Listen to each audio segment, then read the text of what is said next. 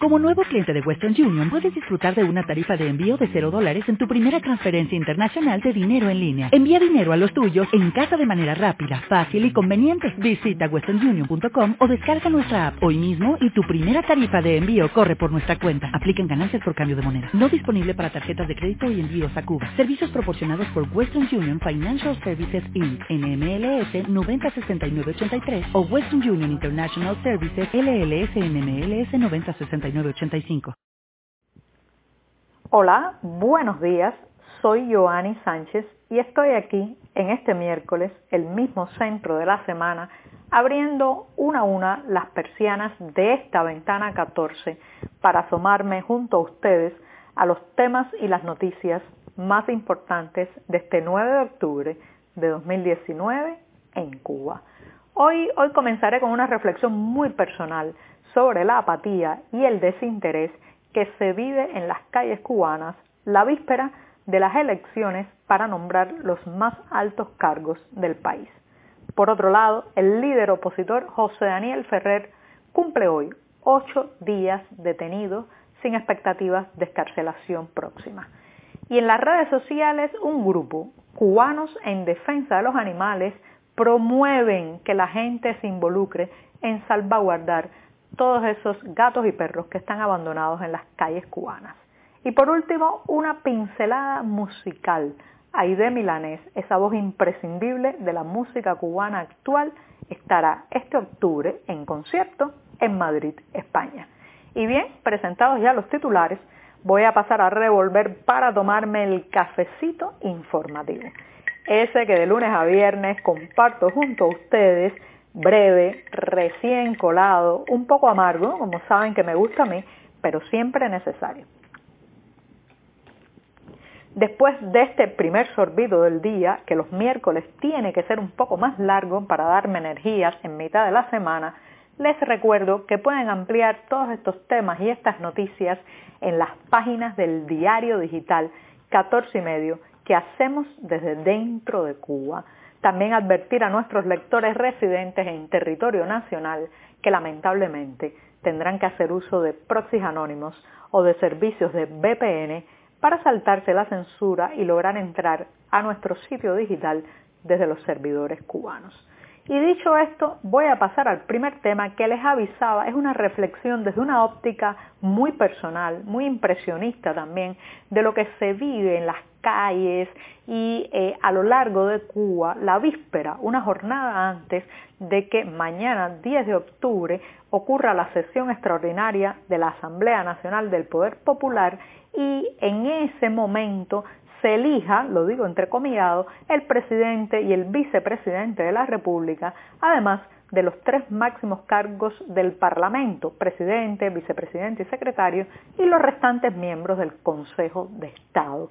Cualquier país, cualquier país democrático, una, una jornada o 24 horas antes de un día tan significativo como el que eh, es el día en que se conocen los nombres de las personas que estarán a cargo del timón de la nave nacional, pues eh, en cualquier país democrático habría ahora mismo muchísima expectativa, muchísimas preguntas, un gran debate, los medios de prensa de todo el país estarían publicando encuestas, aproximaciones, eh, pro y contras de cada posible candidato pero nada de eso, nada de eso se vive en las calles ni en los medios cubanos.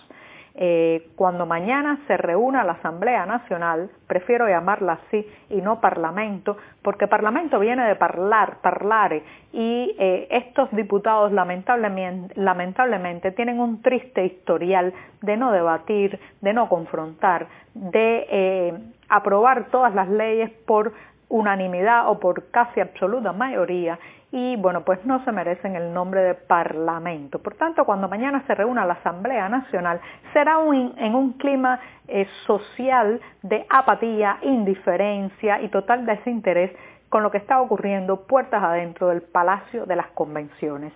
Además estamos viviendo un momento en que el interés de la mayoría de la gente está muy enfocado en lograr trasladarse, en encontrar alimentos, en poder conseguir combustible para mover un vehículo en medio de una crisis que el oficialismo ha llamado coyuntural, pero yo me atrevería a decir que ya es la vieja y crónica crisis de siempre que se sigue prolongando.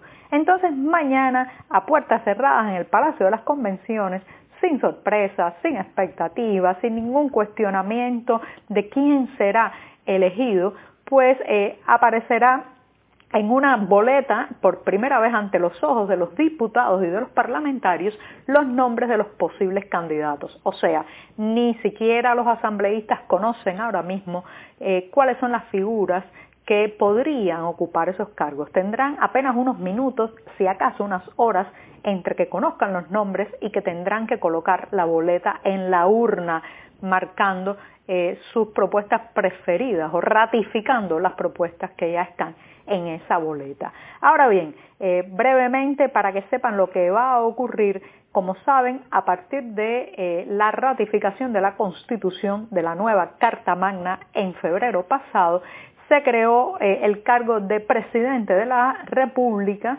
ahora actualmente se llama presidente del Consejo de Estado y también se creó el cargo de primer ministro. Se especula que Díaz Canel, Miguel Díaz Canel, pasará de ser presidente del Consejo de Estado a presidente de la República y que emergerá una nueva figura en el cargo de primer ministro, que es el nombramiento que más expectativas podría haber creado, sobre todo la, curiosidad de saber a quién pondrán ahí y eh, que será quien tome las decisiones ejecutivas del gobierno. Más allá eh, de quiénes son los nombres, quiénes son los rostros, incluso de que eh, los nuevos mandatos se empezarían a contar a partir de ese nombramiento y que en caso de que Miguel Díaz Canel se convierta en presidente de la República, entonces todo este periodo desde el 19 de abril del 2018 hasta la fecha será será, como se dice en el deporte, puro entrenamiento o puro calentamiento, porque no contará en los posibles dos mandatos de cinco años cada uno a los que podrá eh, aspirar o los que podrá tener. Eh, en lo personal creo que esta es la última maniobra de Raúl Castro para dejar atado y bien atado el poder en Cuba para dar un margen de una década a que los clanes familiares, especialmente el clan Castro, pues termine bien posicionado y resguardado en los eh, aspectos económicos y políticos del país y también en que se pueda hacer una transición al liderazgo del Partido Comunista que es en fin de cuentas el que manda en el país. Así que no hay expectativas, no hay dudas, no hay cuestionamientos, porque el poder en Cuba no es un asunto de democracia, de voto, de participación y mucho menos de transparencia. Es un asunto prácticamente familiar que se decide por un pequeño grupo o por un hombre que ya, que ya esta víspera tiene todo claro de cómo va a ser la elección, entre comillas, de mañana. Y bien, con esto me voy rápidamente al segundo tema que eh, tiene relación con un opositor, el opositor José Daniel Ferrer, líder, líder de la organización opositora Unión Patriótica de Cuba, la más importante y numerosa del país, con sede fundamentalmente en la ciudad de Santiago de Cuba, Ferrer lleva ocho días detenido. Eh, fue eh, arrestado el pasado 1 de octubre y su esposa, la, la doctora Nelvis Ismaris Ortega, ha podido visitarlo esta semana en el lugar donde está detenido, en la unidad provincial de instrucción penal de Santiago de Cuba.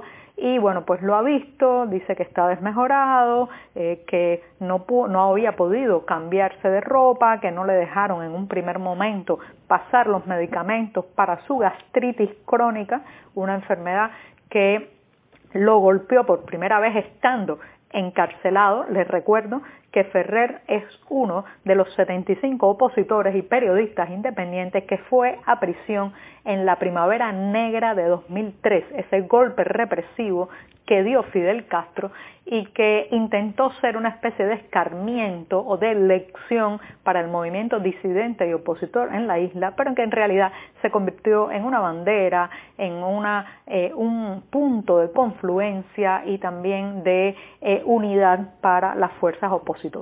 De ese grupo y una vez salido de la cárcel eh, viene eh, José Daniel Ferrer que funda la UNPACU poco después de que es escarcelado bajo una licencia extrapenal en el año 2011. Ahora, ahora corre peligro de volver a ir a prisión. Por el momento no se sabe si lo van a instruir de cargos. Hay algunas eh, posibilidades de que sí, pero no, no ha sido instruido todavía.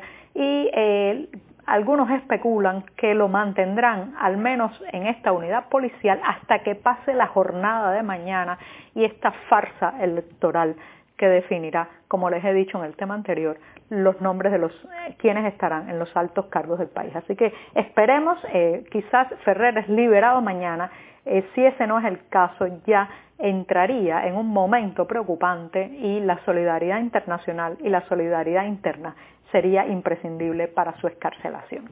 Y con esto, con esto me voy rápidamente a una cuestión muy diferente. Esto tiene que ver con los animales, con esos seres que nos acompañan, nos aman, eh, no son tan fieles y que muchas veces pues vemos sufrir abandono, golpes y maltratos en las calles, en las casas cubanas. Eh, hay eh, muchas veces una gran indiferencia al dolor de estos seres y hay un grupo, un grupo que se llama Cubanos en Defensa de los Animales, sus siglas son SEDA, eh, SEDA con C, en este caso de cubanos, que está haciendo un magnífico, una magnífica labor en las redes sociales, búsquenlo en Facebook. Cubanos en Defensa de los Animales, se llama el grupo, reitero, y están eh, tratando también de que la gente se involucre en la adopción de animales abandonados y callejeros, en sostenerlos quizás ayudando con alimentos, con procesos de esterilización, con acogidas temporales en casas de donde puedan ser adoptados, en fin, están contribuyendo a que seamos más humanos, porque cuidar los animales, protegerlos, amarlos y salvaguardarlos y evitarles el sufrimiento es parte también de nuestra humanidad. Así que acérquese a este grupo, está fundamentalmente en Facebook. Mire a ver, mire a ver, hay